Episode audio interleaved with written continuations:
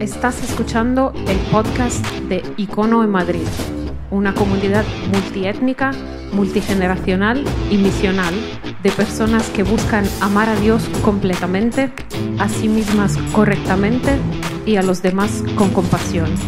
Este es el mensaje del domingo pasado. Hola Icono, ¿qué tal? ¿Cómo estamos? Ah, pasamos ahora a otro de los momentos clave de nuestras celebraciones de los domingos y es mm, explorar, meditar el mensaje de la Biblia, el mensaje de la palabra. Hay demasiadas cosas aquí que guían nuestra vida y que necesitamos explorar una y otra vez, una y otra vez, volver una y otra vez a lo que eh, este libro nos ha traído hasta nuestros días. Y, Ah, y quiero eh, animarnos a todos, quiero animarte a ti, animarme a mí también, a hacerlo no solo como ah, un ejercicio de información, un ejercicio de conocimiento, ah, un ejercicio de simplemente saber más cosas, tener un lenguaje distinto, sino quiero animarte a hacerlo como un ejercicio de transformación un ejercicio en el que no solo abrimos la Biblia, leemos, exploramos, analizamos, sino en el que también abrimos nuestra mente, nuestros corazones para ser transformados. Porque al final todo esto se trata de eso, de transformación de vida, de transformación a, la imagen de Cristo, de cómo encontramos una nueva vida. Y al final no vale de nada que sepamos mil cosas y que vengamos cada domingo, abramos las escrituras y sepamos cosas, uh, si no lo... Uh, si no lo traemos a nuestra vida y nos abrimos, nos hacemos vulnerables y venimos con la pregunta de cómo puedo ser transformado. Eso es lo que quiero retarnos ahora. Eso es lo que vamos a hacer hoy. Y hoy quiero llevarnos a tener una conversación juntos, ahí donde estamos, quizás en grupo, como mencionábamos antes, quizás ah, estás en otras partes de España, no aquí donde estamos nosotros, pero quiero llevarnos a tener una conversación. En la conversación que tengo hoy para nosotros, la que quiero que tengamos hoy, eh, se llama El poder para la conquista.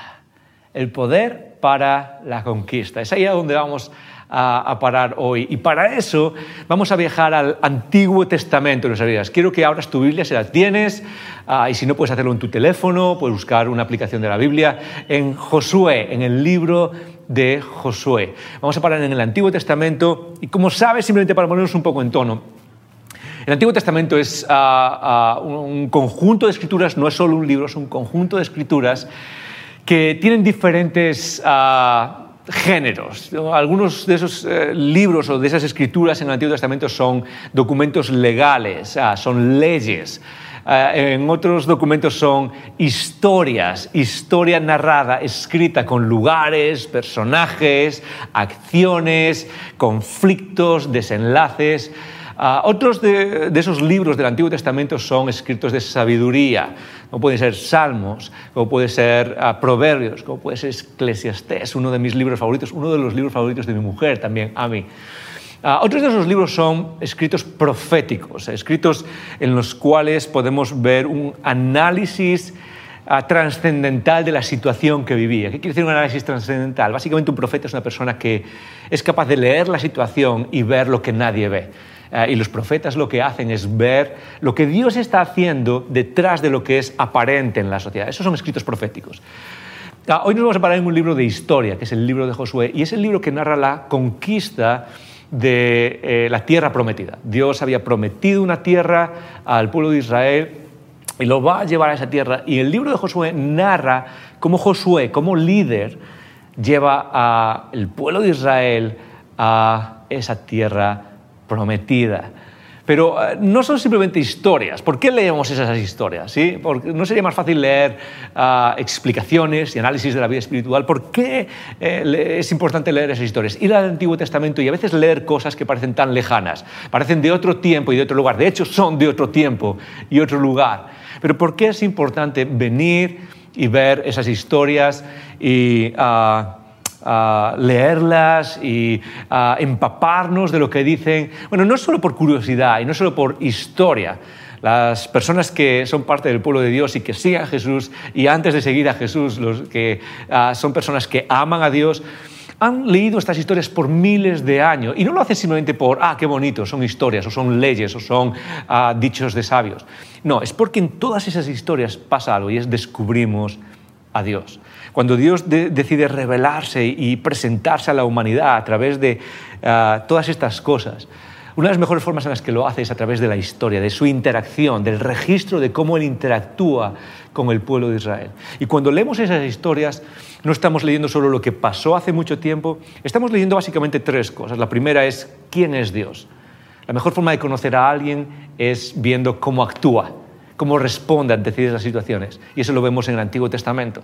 La segunda cosa que vemos es quiénes somos nosotros también, los seres humanos, porque al final no somos tan distintos de lo que pasaba en aquel tiempo. Lo hacemos de manera distinta con coches, televisiones, pantallas planas, aviones y teléfonos móviles, pero no somos tan distintos. Las dudas, las respuestas, las luchas que tenemos son exactamente las mismas.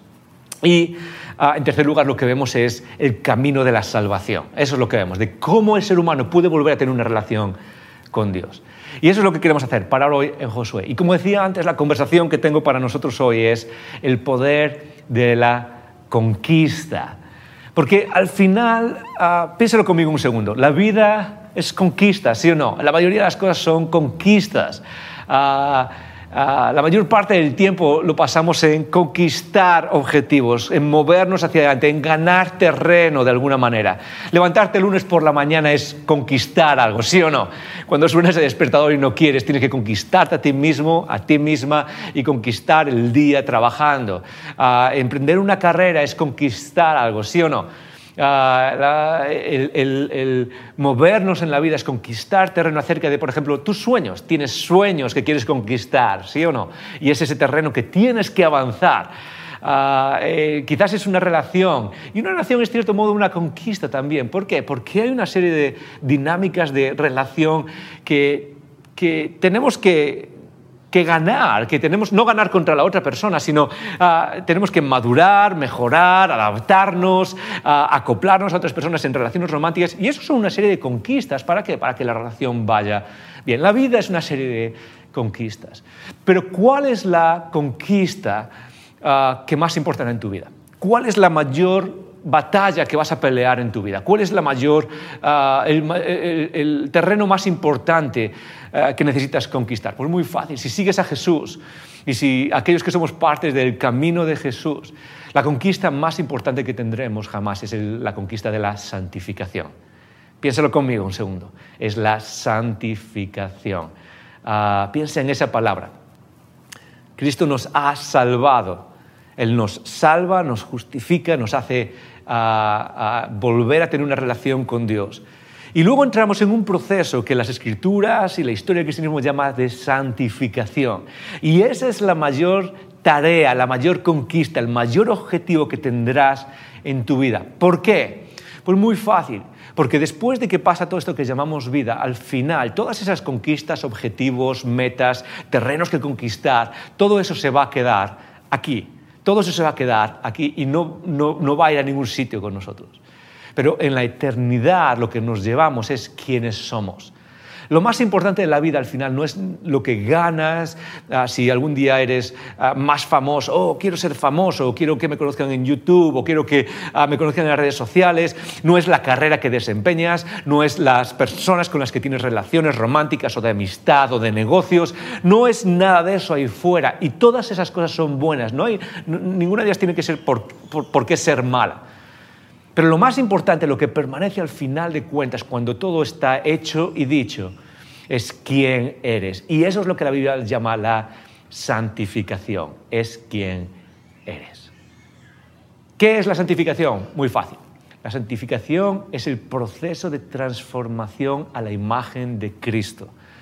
Tú y yo estamos forjando una imagen, una identidad constantemente. Esa es una palabra que usamos hoy en día mucho, ¿sí? Estamos forjando quiénes somos, estamos haciéndonos, somos como una obra de arte que estamos construyendo en nosotros mismos a través de cada decisión, a través de cada momento en el que tomamos decisiones, en el que decidimos hacer o no hacer, responder o no responder, reaccionar o no reaccionar. A través de cada una de esas cosas vamos haciéndonos quiénes somos en nuestro cerebro y en nuestra mente eh, inmaterial, ah, se va formando cada una de esas, cosas. Y a medida que avanza la vida, cada vez nos solidificamos más en quienes somos.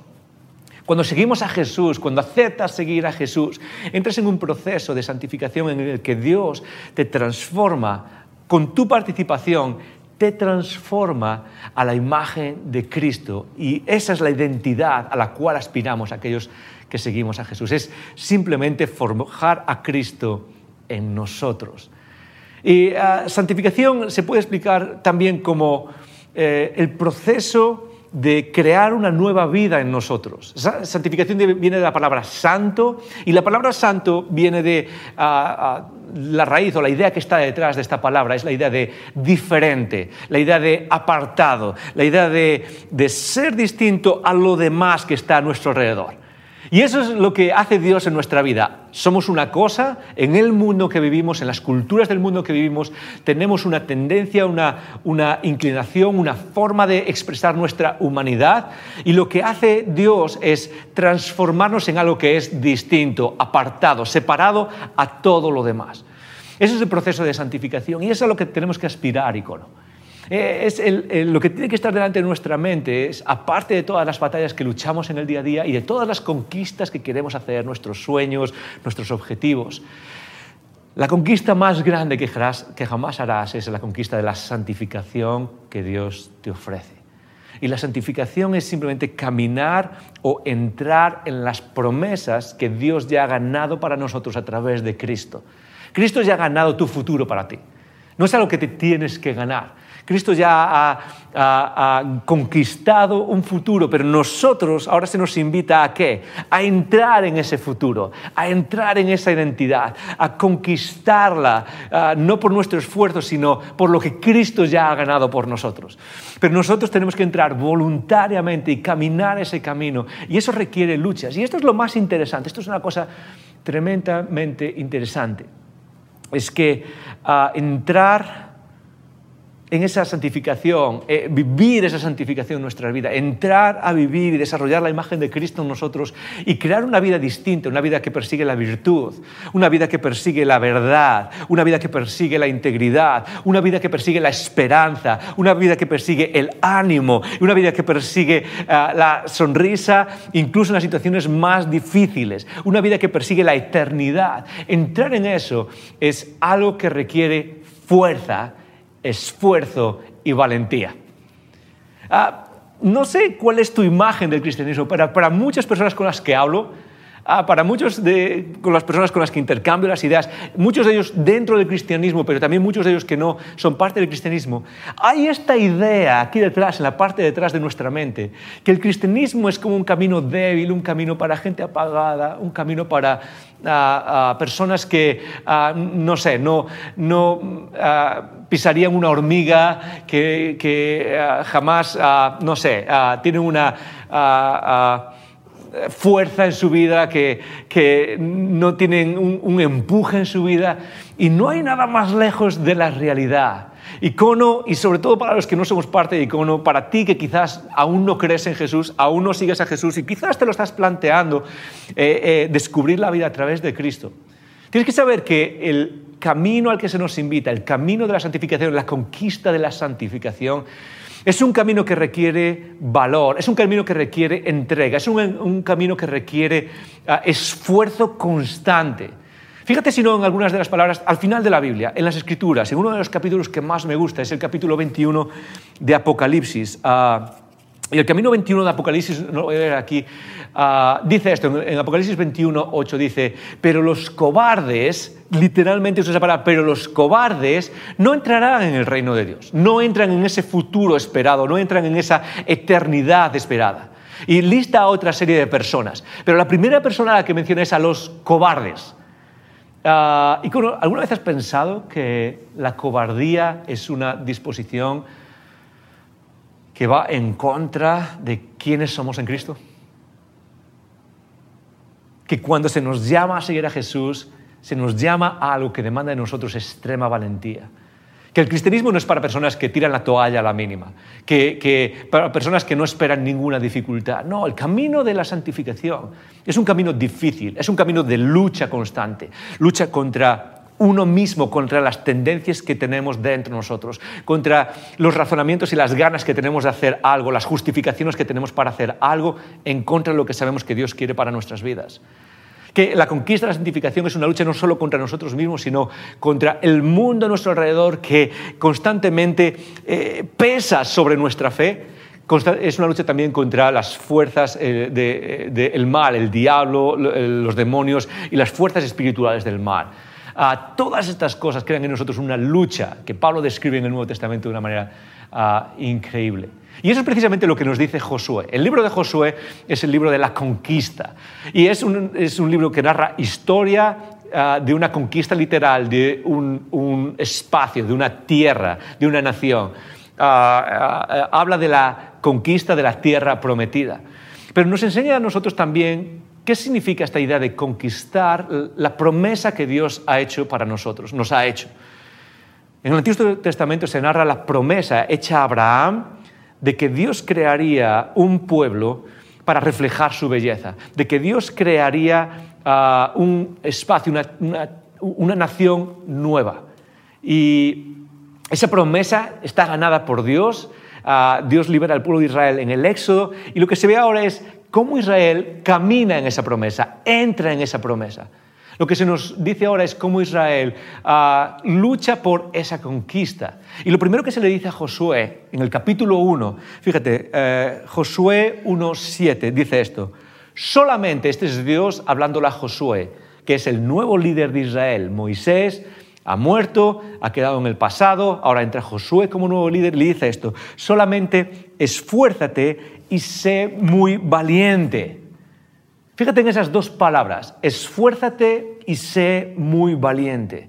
Esto es algo que habla de qué es lo que demanda, qué es lo que va a requerir, de ti entrar en la tierra prometida. Es como Dios sentándose con Josué cara a cara y diciendo, mira, lo que va a venir ahora es entrar en la promesa que os he hecho hace años, en el futuro esperado, en la tierra prometida. Eh, vais a entrar ahora en lo que os he dicho que ganaría para vosotros. Pero ¿qué va a demandar de ti, Josué? ¿Qué va a demandar de ti entrar en la conquista de esa santificación en nuestra vida? Entrar en las promesas que Dios nos ha dado. Va a requerir esfuerzo y va a requerir valentía. Va a requerir esfuerzo, quiere decir que va a requerir que tú pongas de tu parte todo lo que tienes. Y valentía va a requerir, habla de no tirar la toalla ante los momentos difíciles. No, no amedrentarse en los momentos difíciles. Esfuérzate y sé muy valiente. Y esto es lo interesante, es que Dios repite esta misma frase, esta misma expresión cinco veces en un capítulo. Les repite constantemente, esfuérzate y sé valiente. Ah, da todo tu esfuerzo y sé valiente. Sé valiente y da todo lo que tienes. Es lo único que pido de ti. Ahora, lo interesante de esto, fíjate en lo que dice, ¿para qué se requiere esfuerzo y valentía? Bueno, cuando uno conoce esta historia, quizás tú conoces esta historia bien, la de Josué, y sabes que habla de la conquista de la tierra prometida, pero quizás a ti no te suena tanto. Es, ah, quizás uno puede pensar que esta es una historia acerca de uh, ser eh, del esfuerzo y de la valentía en, conquista militar. ¿sí? En, tienes que esforzarte, quiere decir que tienes que sacar al ejército y luchar contra los enemigos, y la valentía es la valentía que se requiere en la guerra física. Y uno podría pensar que eso es lo que está diciéndole Dios a Josué, es tienes que esforzarte, tienes que ser valiente para conquistar todas estas tierras, todas estas ciudades y con el peligro que eso trae de la batalla que viene por delante. Pero no es eso. ¿En qué nos está pidiendo Dios que seamos eh, valientes, que nos esforcemos? Fíjate lo que dice, ¿para qué? Josué 1.7, esfuérzate y sé valiente para cuidar de hacer conforme a toda la ley que mi siervo Moisés te mandó no te apartes de ella ni a la derecha ni a la izquierda. Ah, cuando Dios le dice a Josué, esfuérzate y sé valiente, no está pensando en lo que en el enemigo exterior, en las circunstancias externas. Ah, cuando Dios nos dice a nosotros, a ti y a mí, que tiene una promesa de vida, que tiene un camino de santificación donde quiere transformarnos y nos dice, pero para llegar ahí necesitas ser transformado, necesitas, ser, transformado, necesitas eh, ser valiente, necesitas ah, ah, esforzarte, necesitas poner todo lo que tienes dentro en el camino. Necesitas no tirar la toalla a lo. No está pensando en los obstáculos externos. Muchas veces pensamos que el problema de nuestra santificación, el, problema de progresar en nuestra vida espiritual son los obstáculos externos, los enemigos externos, lo que está ahí fuera, ¿sí o no? Ah, es que lo que no me permite crecer es ah, ah, una cultura, la cultura que tenemos de, ah, que se aparta de Dios. Y es muy difícil seguir a Cristo en una cultura en donde Dios y Cristo y todo lo que tiene que ver con Dios es, totalmente ah, ah, negado, está apartado, está a un lado. Quizás no es la cultura solamente que niega a Dios o que se aparta más de Dios, quizás es, los, es que vivir en una cultura donde los medios de comunicación constantemente están bombardeando nuestras vidas en contra de la virtud, constantemente están bombardeando nuestras vidas con eh, decisiones, formas de ver la vida, con actividades que están ahí fuera y que de alguna manera me apartan del camino de la fe. Quizás el, enemigo ahí fuera es ah, la ocupación de la vida, las, tareas y las ah, obligaciones de la vida, es trabajos y trabajos en los que somos infelices y trabajos que no me dejan disfrutar. Pensemos que nuestros enemigos para crecer en Cristo están ahí fuera. Y déjame decirte una cosa, lo que Dios le dice a Josué es lo mismo que Dios nos dice ahora a nosotros. Quizás lo más importante en nuestra vida, el enemigo más importante para crecer en Cristo no es lo que está ahí fuera, es lo que somos nosotros mismos. Dios nos sigue diciendo a nosotros, necesito que te esfuerces y que seas valiente, pero que lo enfoques eso en qué? En meditar, en enfocarte en la ley, en las escrituras, en lo que Dios nos ha dicho y no desviarte de ella ni a diestra, ni a siniestra, ni a la izquierda, ni a la derecha. Es esforzarte y ser valiente, mantenerte en el camino de Jesús, en el camino marcado por Dios a través de Cristo y no desviarte ni a la izquierda ni a la derecha. Ten cuidado, ¿ok? Asegúrate de que vas centrado en ese camino. Y eso es lo que le dice Dios a Josué, es lo que nos dice a nosotros hoy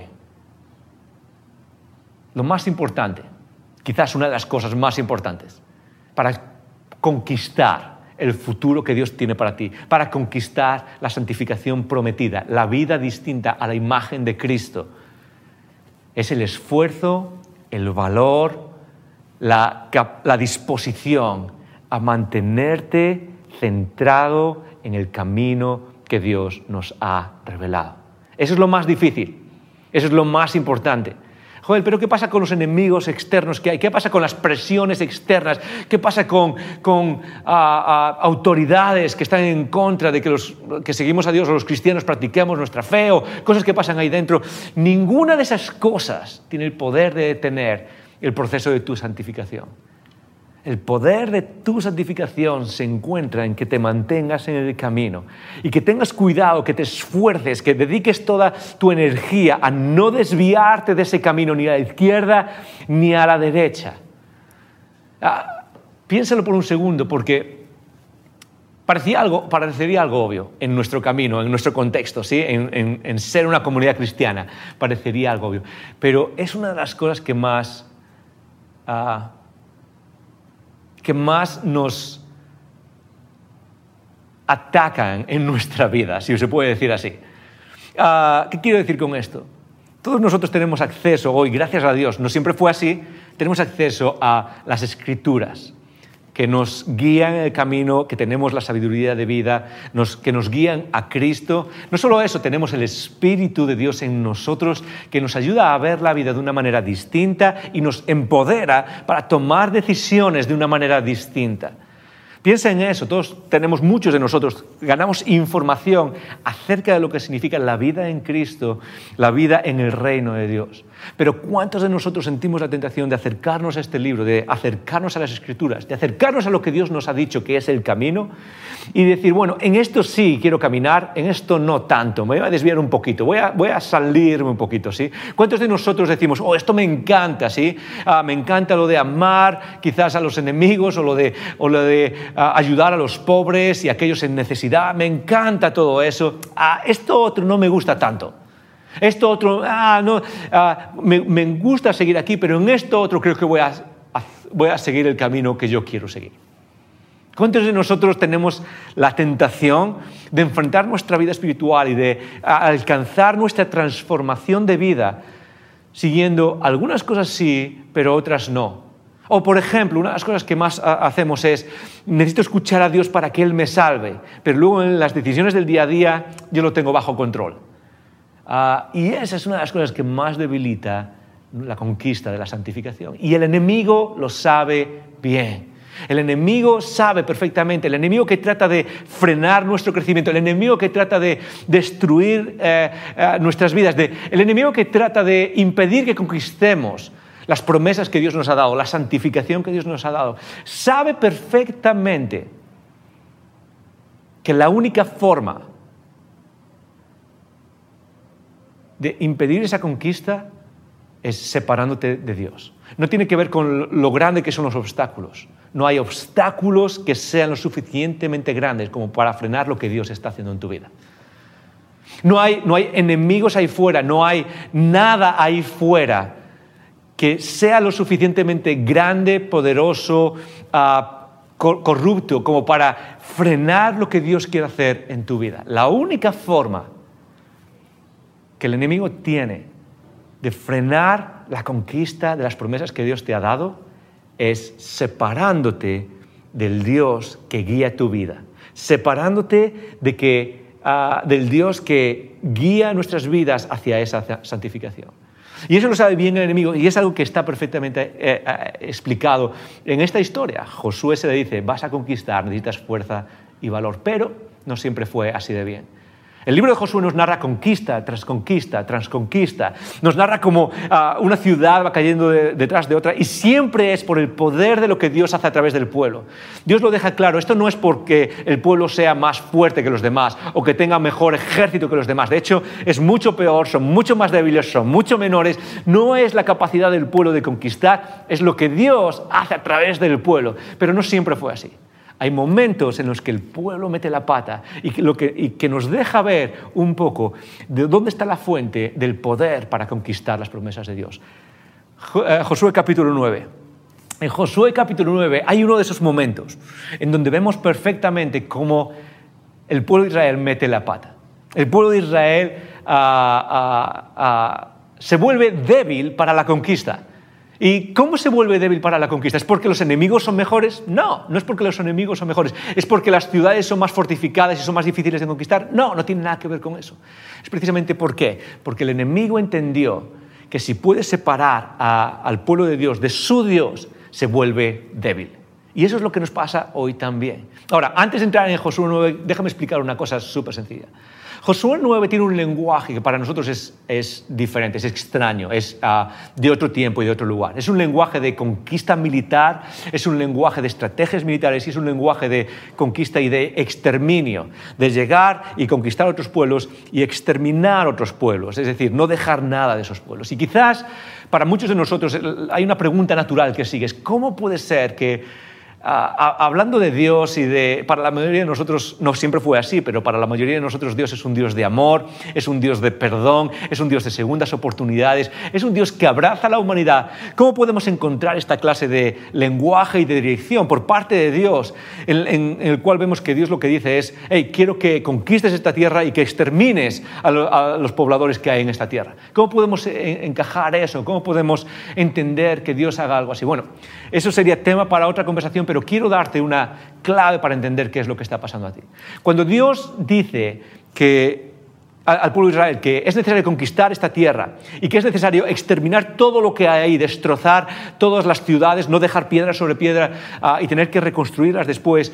La idea de, de, conquistar a las personas y no dejar a las personas de esa tierra vivas, exterminarlas a todas no está dando pie a que aquellos que somos parte del pueblo de Dios tengamos siempre barra libre para conquistar y eh, actuar con violencia. E, eso fue lo que Dios demandó en un momento concreto, en un eh, momento específico y en una situación específica. Y lo hizo con un propósito específico que se acabó cuando esto terminó. ¿Qué quiere decir esto? Muy fácil. ¿Por qué Dios ah, creó a Israel? Israel no era una nación que existía. Cuando Dios, cuando el ser humano peca, cae y Dios empieza el camino de la salvación para traer a la humanidad de vuelta a casa, a la presencia de Dios, ah, Israel no existía como pueblo.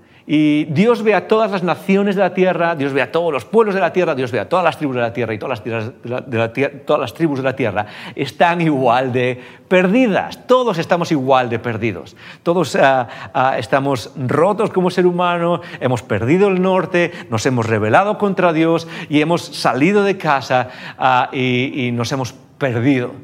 Ahora, ¿cómo hace Dios para traernos de vuelta a casa respetando la libertad que tenemos, sin obligarnos? A volver a casa. Es decir, ofrece abrir la puerta y llama nuestra atención para volver a casa. Muy fácil. Lo que hace es crear un pueblo y lo crea de cero. ¿Por qué? Porque ninguno de los pueblos que hay ya perdidos puede reflejar la gloria de Dios. Todos están corrompidos en sus formas, en sus culturas, en sus expresiones, y lo que necesita es crear un pueblo nuevo que pueda empezar de cero reflejando la belleza de Dios al mundo y guiando al mundo a qué es lo que significa volver a casa. Y eso es lo que hizo Dios con Israel.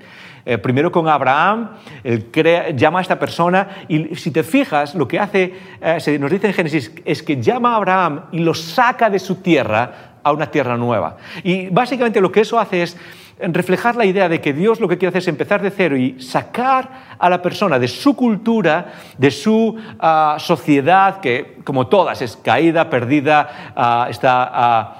Ah, corrupta y lo que hace es sacarla de ahí y empezar de cero con esta persona y empezar una nueva tribu, una nueva sociedad que refleje a Dios. Y es lo que hace Dios con el pueblo de Israel. Y una de las cosas que le dice constantemente es que cuando llegues a la tierra prometida, es decir, cuando después de que crea Dios a Israel, está en Egipto, y llega a la tierra prometida, lo que necesita Israel es muy sencillo, es mantenerse único, mantenerse distinto a los demás, porque ese es el propósito que Dios puso en Israel.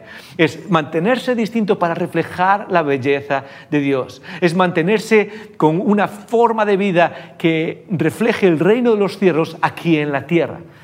Ah, y sabemos que no lo consiguió Israel, que Israel constantemente está yendo y viviendo. Pero en ese proceso de formarse como una nación única, diferente, o en términos bíblicos, una nación santa, Dios lo que necesita es evitar que esa nación que está construyendo ah, sea influenciada por las costumbres de las naciones alrededor, sea influenciada por medio de tratados políticos, de matrimonios entre familias de distintas naciones, que lo que hacen es a, traer tradiciones distintas, culturas distintas, y al final lo que hace es corromper o, distorsionar el propósito para el cual Israel estaba formado. De hecho, eso es lo que dice, por ejemplo, en Deuteronomio.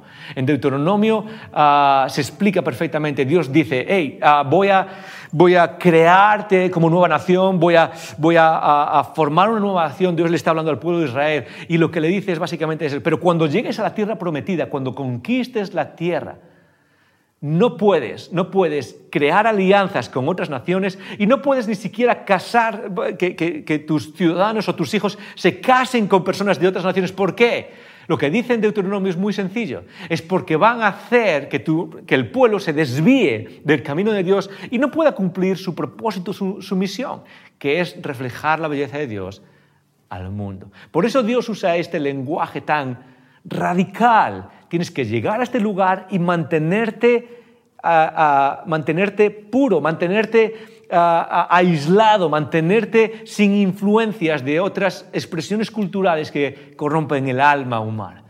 Y eso es lo que hace Dios, por eso usa este lenguaje. Y aquí llegamos entonces a, Josué capítulo 9. ¿Qué es lo que pasa en Josué capítulo 9? Muy fácil.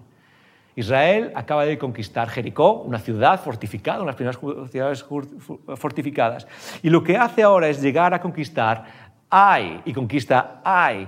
En ese momento los pueblos alrededor empiezan a escuchar, empiezan a escuchar de todo lo que Dios está haciendo. La fama llega, es como que a través de lo que uno le dice a otro, de boca a oreja, es como empiezan a hablar, hablar, hablar, y los pueblos alrededor empiezan a escuchar, las ciudades alrededor empiezan a escuchar wow, que has lo que Dios ha hecho en Egipto con el pueblo de Israel y luego has escuchado lo que Dios ha hecho de camino a, través del desierto con el pueblo de Israel y luego has escuchado cómo han cruzado el río ah, y luego has escuchado cómo han conquistado este pueblo que era como, no sé, era un, pueblo pequeño sin tradición militar, sin tradición guerrera y de repente está conquistando todos estos pueblos. ¿Qué es lo que nos va a pasar a nosotros? Y uno de esos pueblos que, escucha de la fama de Israel eh, es el, pueblo de los ah, de, ah, Gabaón, es el pueblo de los Gabaonitas. Y ese pueblo lo que hace es escuchar de la fama de Israel y empieza a entrar en pánico. Y dice, ¿qué vamos a hacer? Muy fácil, lo que hace es engañar al pueblo de Israel. Eh, envían a unos emisarios, envían a unas personas que básicamente se visten como si eh, llevasen ropas de, eh, desgastadas, como ropas viejas, ah, ropas de, ah, ah, rotas, zapatos desgastados, suelas rotas, llevan mochilas con comida para el viaje, pero toda la comida ya está seca, está podre, está envejecida, ya no se puede comer. ¿Por qué? Porque lo que hacen es llegar al pueblo de Israel, llegar a junto a Josué y decirle, nosotros no vivimos aquí, somos pueblo de, tierra muy lejana, de tierra muy lejana, y hemos venido para conocer a Dios, y lo que queremos básicamente es hacer una alianza con vosotros. Queremos hacer una alianza y unirnos en alianza con vosotros. Ahora, Israel, como dije, no podía hacer alianza con pueblos alrededor para no influenciarse, pero podía hacer alianza con personas, con otros pueblos más lejanos. ¿Por qué? Porque no había influencia directa. Y, lo que hace es, básicamente, llega a este pueblo y Josué le dice, ¿cómo sabemos que no vivís aquí cerca? Eh, que no sois parte de las tierras que necesitamos conquistar y que Dios nos dijo que, no podíamos hacer alianza con esas tierras. ¿Cómo sabemos quiénes sois? Y básicamente estas personas le dicen, hey, llevamos, eh, fíjate nuestra comida, la comida que llevamos está podre, el pan se ha secado, mira nuestras ropas, venimos caminando desde muy lejos, mira nuestros zapatos, están rotos, están desgastados, somos desde muy lejos. Y el versículo clave del capítulo 9 al final dice esto en Josué 9:14. Entonces los hombres de Israel tomaron de las provisiones que llevaban estas personas y no consultaron a Dios, no consultaron a Jehová. Fíjate en el mensaje que está dentro de estas líneas. Ah, tiene dos cosas. Por un lado tiene una estrategia brillante, pero por otro una estrategia brillante que es equivocada. Una estrategia brillante puede ser la estrategia equivocada. La estrategia brillante es que ellos básicamente analizaron las provisiones que traían para ver si de verdad estaban deshechas, podres, secas y podían demostrar que venían de lejos. Es una estrategia brillante, pero le falta algo. Le falta volver a Dios, volver a lo que ellos sabían que Dios quería para ellos. Le falta simplemente volver y preguntar, Dios, estamos en el camino haciendo esto. Porque Dios es un Dios interesado en guiarnos. Dios no es solo un Dios interesado en señalarnos, eh, estamos haciendo las cosas bien o estamos haciendo las cosas mal. El Dios de Jesús, el Dios que se nos revela en las Escrituras, es un Dios cercano que desea cogernos de la mano y llevarnos por el camino hacia adelante. Pero para eso tenemos que volver constantemente a Él y, preguntar, ¿es este el camino? ¿Me estás llevando por el camino? ¿Es esto lo que debería hacer? Y eso es precisamente lo que le falló al pueblo de Israel y a Josué. Unos capítulos antes Dios les dice, hey, simplemente esfuérzate y sé valiente en mantenerte en el camino. Y ahora cuando llega este momento, eh, eh, eh, hace una buena estrategia, pero es una estrategia que equivocada. ¿Por qué? Porque no se aseguran de que esa estrategia les mantiene en el camino que Dios quería para ellos. Y básicamente lo que hacen es crear una alianza con este pueblo crear una alianza con alguien que era parte de los enemigos y que a, lo largo de la historia les influenciaría en su forma de vivir y en lo que Dios quería para ellos. Dice después, básicamente en el versículo 15, y Josué hizo paz con ellos y celebró con ellos la alianza, concediéndoles la vida. Fíjate en lo que estamos viendo, es a Dios tratando de guiarnos a conquistar la promesa, pero después las personas siendo demasiado débiles para conquistar esa promesa. Ahora, quizás estás pensando en algo. Quizás al escuchar esta historia, que puedes leer después tú solo en el capítulo 9, piensas, Joel, pero hay un detalle en esta historia, y es que Josué y el pueblo de Israel fueron engañados. Fueron engañados. Ninguno de ellos sabía que se les estaba engañando. El otro, los gabaonitas usaron una buena estrategia y les engañaron, ah, y aún, así van a pagar el precio de sus consecuencias, de lo que hicieron. Y la respuesta es, sí, es así, es, es cierto. Porque Ah, ah, existe un principio universal que se manifiesta en la ley, que se manifiesta en todas las leyes, casi del mundo, creo, pero por lo menos en la nuestra, en España, se manifiesta así. En el Código Civil, y esto lo uso como ejemplo, en el Código Civil, en el artículo número 6, hay una provisión que dice que la ignorancia de la ley no exime de su cumplimiento. La ignorancia de la ley no exime de su cumplimiento. ¿Qué quiere decir esto? Muy fácil. Lo que quiere decir es que si un día vas por una autopista y vas a 100 y hay una señal que pone que el límite de velocidad es 120 y tú vas a 150, por ejemplo, y no lo has visto y no conoces la ley y la policía te, paga, te para y te dice que te va a multar, no vale de nada que le digas, es que yo no conocía esa ley y no había visto la señal. ¿Por qué? Porque la ignorancia de la ley no exime de su cumplimiento. Ah, básicamente lo que quiere decir es que es mi responsabilidad, es tu responsabilidad, es nuestra responsabilidad conocer cuál es la ley que nos guía en esta vida. Y lo mismo pasa en, en las escrituras y nuestra vida espiritual. Dios nos ha revelado el camino y ahora es mi responsabilidad mostrar el interés, mostrar eh, la iniciativa, eh, ser intencional en conocer esa ley para guiar mi vida. Y, no, no, vale de nada, igual que no vale nuestra vida en el Código Civil Español, tampoco vale en el Código Civil del Reino de Dios. El decir, es que yo no sabía esto, es que yo no sabía esto otro. ¿Por qué?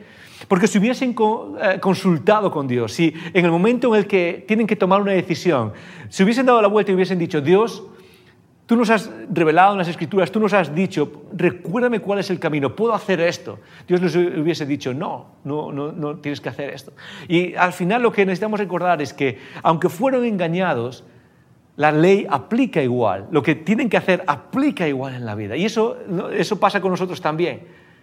Ah, muchas veces ah, quizás no conocemos bien lo que Dios quiere de nosotros, pero eso no nos exime de cumplir ah, lo que Dios quiere de nosotros. ¿Para qué? Para avanzar en nuestra santificación. Es parte de nuestra responsabilidad el dedicarnos con intencionalidad, dedicarnos con todo lo que tenemos, con esfuerzo y valentía a conocer lo que Dios quiere para nuestras vidas. Y con todo esto es una imagen perfecta que nos habla, que nos enseña de cuál es la fuente del poder para la conquista en la vida. Dios te ha prometido un futuro, Dios nos ha prometido un futuro y lo ha ganado para nosotros, ya está, ya está ganado para nosotros, es Él quien nos lleva a ese futuro. Pero tú y yo tenemos que caminar en ese futuro, tenemos que entrar en esas promesas. Y ese, ese entrar, ese caminar en esas promesas requiere esfuerzo, requiere valor, requiere ah, que, que pongas de ti todo lo que hay. ¿De dónde viene el poder para la conquista? Muy fácil. Sé fuerte y valiente, mantente en el camino, no te desvíes ni a izquierda ni a la derecha.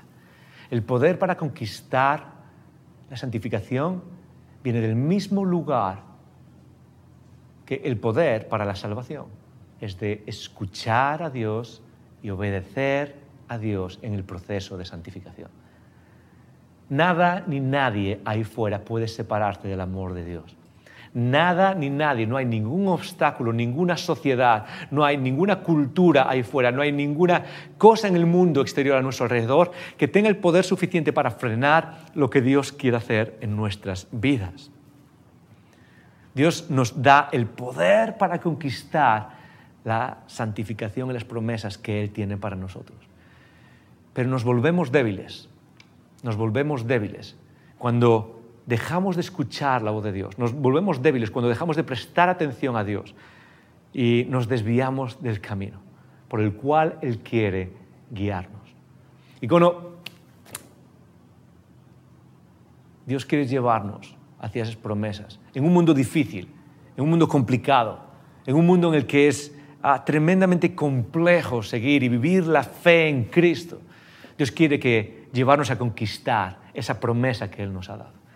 Y la forma principal de llegar ahí, el poder para esa conquista, ¿de dónde viene? Muy fácil.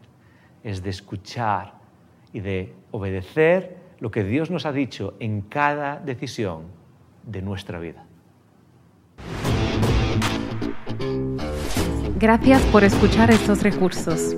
Esperamos que te haya retado y motivado a vivir arriba, adentro y afuera. Recuerda que para conversar sobre estas ideas puedes participar en un icono grupo. Pásate por nuestra página web y encuentra más información. icono.online.